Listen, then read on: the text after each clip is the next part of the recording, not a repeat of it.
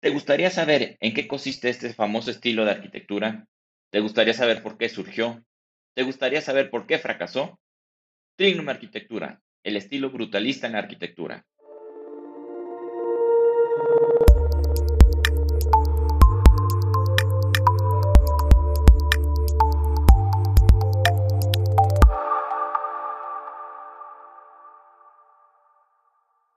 Hola, bienvenidos a Trignum, el podcast en el cual te daremos técnicas, tácticas y herramientas para que logres llevar a cabo el proyecto de tu vida. Yo soy el arquitecto Enrico Ochoa y el día de hoy vamos a hablar del estilo brutalista en la arquitectura. Es un estilo bastante interesante, es uno de mis favoritos y es uno que está volviendo a tener bastante auge y se está poniendo bastante de moda. Pero eh, primero te invito a que visites nuestros otros este, blogs, la Academia de Arquitectura, en donde encontrarás cursos de, arquitectura, de diseño, de software, de BIM, de render. Y en el blog de ahí mismo puedes encontrar gratis pequeños tutoriales sobre cómo hacer ciertas cosas con algunas de las herramientas que utilizamos nosotros en el taller de Trigno Arquitectura. Y te invito a visitar mi blog personal en enriqueochoab.com, donde te cuento sobre mi trabajo y pasión en el mundo de la arquitectura, fotografía e ilustración te cuento un poquito de las cosas que yo hago, cómo las hago, las herramientas que uso y todo lo que, lo que hago para, para pues, salir adelante en este mundo tan, tan apretado y tan competido que es la arquitectura. Y vamos comenzando un poquito sobre el tema. Eh, para empezar a hablar del estilo brutalista, tenemos que irnos para, para los años de los 40, 50, en que terminó la Segunda Guerra Mundial gran parte del mundo, este, sobre todo de Europa, quedó prácticamente en ruinas, quedó destrozado después de, un conflicto que dejó a millones de personas muertas y a, otro millón, a otros millones de personas viviendo en pésimas condiciones, ciudades destruidas, ruinas, este, muchas enfermedades, o sea, no, no había como, como, pues, eh, después de una guerra no creas que, que es todo así se acabó, ya todos estamos felices, contentos y todo está muy bien sino que eh, empieza a surgir el, pues que, tenemos que empezar a reconstruir las, las, ciudades. Entonces, los gobiernos y los grandes arquitectos de la época, eh, pues tenían que, idear alguna manera, alguna solución eh, que sea factible para, para que este, podamos darle por los servicios básicos nuevamente a nuestros ciudadanos, a nuestro pueblo. Entonces, eh, como se acordarán en el, en el, artículo que escribimos de Le Corbusier, si no te dejo el enlace aquí en, el, en la descripción del programa, eh, existió el movimiento moderno que por ahí de 1910, 1920, 1930 empezó a tomar mucha fuerza en Europa y existía un personaje que, que les ofreció la solución a estos problemas. Un tal señor llamado Charles Edward Jenneret Gris o mejor conocido en todo el mundo como Le Corbusier, les dio una opción viable por medio del movimiento moderno. Si bien recordarás en el, en el artículo del movimiento moderno que, te comento de Le Corbusier, eh, Le Corbusier propuso eh, sus cinco famosos puntos de la arquitectura, que en pocas palabras son que los edificios vayan elevados sobre pilotes, que la planta sea libre, que la fachada sea libre, ventanas horizontales y, y terraza jardín, sobre todo priorizar la función más que los, los, detalles y las, y las formas. Esos cinco puntos se los estableció en la, en la Carta de, Atenas en 1926, pero hasta después de la guerra fue cuando encontró el momento ideal para, para comenzar a aplicar estas, estas ideas que él tenía. Entonces, el, el, maestro Le Corbusier propuso un estilo de arquitectura mucho más sencillo, más simple, más ordenado, y con su notable influencia, él era como el, el influencer de esa época, era una de las, de las eminencias de la, de la arquitectura. Entonces les ofreció él la arquitectura brutalista como la respuesta a los problemas de, de, de, Europa de aquella época. Entonces, el estilo de arquitectura tuvo sus momentos de gloria por ahí de 1950 hasta 1970, y en algunos lugares que es un poquito más lejos, hasta 1980 todavía se, se, se considera como que tuvo mucho auge. Entonces, el, brutalismo era la solución a sus problemas. En esa época, pues claro que, o sea, era, una, necesidad buscar alternativas viables para dotar de vivienda a millones de personas afectadas por la guerra. Entonces, se presentó la oportunidad y por medio de la arquitectura brutalista se podía garantizar vivienda de calidad y sobre todo una idea de, ofrecer igualdad, ofrecer equidad a todos los ciudadanos. Inclusive dieron la idea de, esto como una utopía, como la ciudad ideal de, con la que siempre se había soñado. Para lograr esto, se tenía que eliminar todo lo que no fuera necesario y trabajar en un tipo de vivienda que era mucho más sencillo.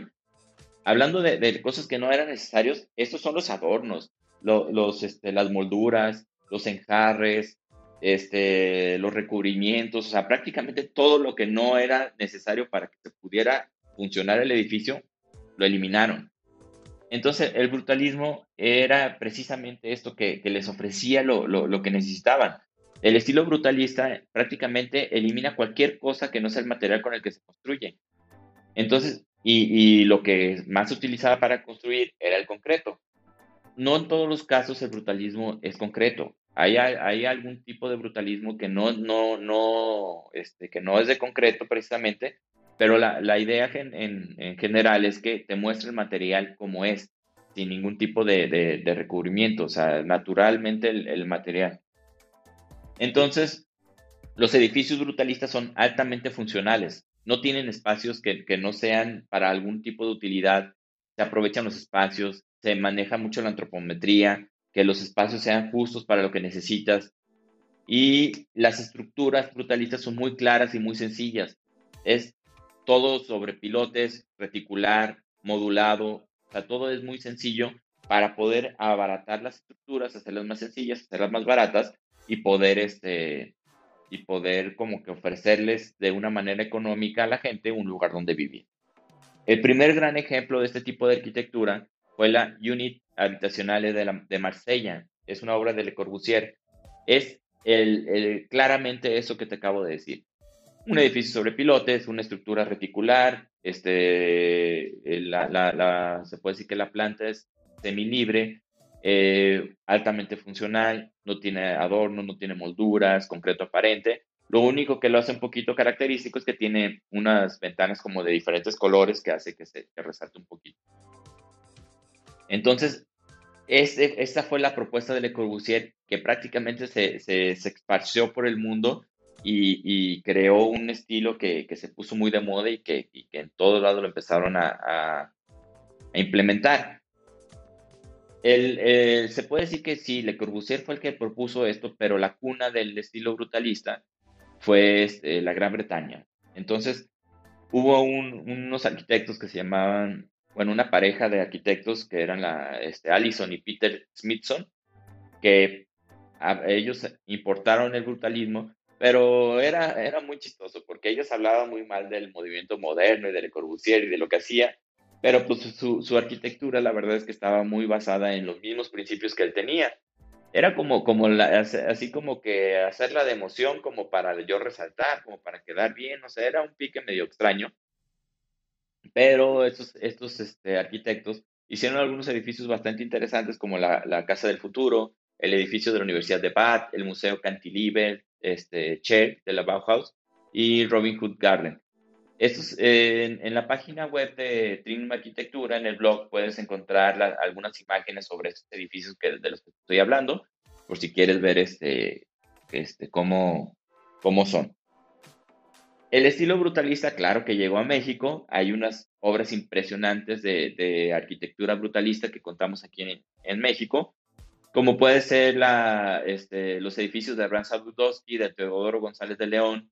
Inclusive hay una, obra muy interesante de, del arquitecto que ganó el premio Pritzker, Kenzo Tanga, que tiene unos edificios en, la Ciudad de, México. Por ejemplo, este de Kenzo Tanga es la Embajada de Japón en México, que es un edificio brutalista bastante interesante, con unas formas muy raras. Edificios, por ejemplo, de, de, de como el Colegio de México. También está el edificio Rufino Tamayo o el Auditorio Nacional. Aquí es, interesante porque en realidad estas obras son brutalistas, pero lo que hicieron fue que incorporaron al concreto como, como mármol, como una piedra blanca para que se viera como martelinado. O sea, es concreto con esa piedrita que hace que se vea un poquito característico. Son unas obras impresionantes, muy interesantes que, que te recomiendo que visites.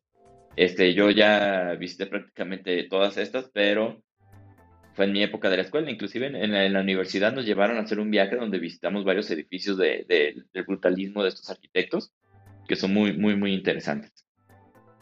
Entonces, pues no todo fue miel sobre hojuelas este, con esto del brutalismo. Se generaron unos edificios y viviendas económicas para millones de personas, pero el estilo brutalista, por su propia naturaleza, tiene que ser muy funcional y muy poco estético. ¿Qué pasa con eso? Pues que a la gente no le gusta. Se sienten que están viviendo en cajas de concreto, que se sienten que viven en bodegas. Entonces mucha gente lo empezó a catalogar como un edificio feo y fue muy duramente criticado. Inclusive la gente decía que, si quieres echar a perder una ciudad bonita, ponle un edificio brutalista, cosas por el estilo.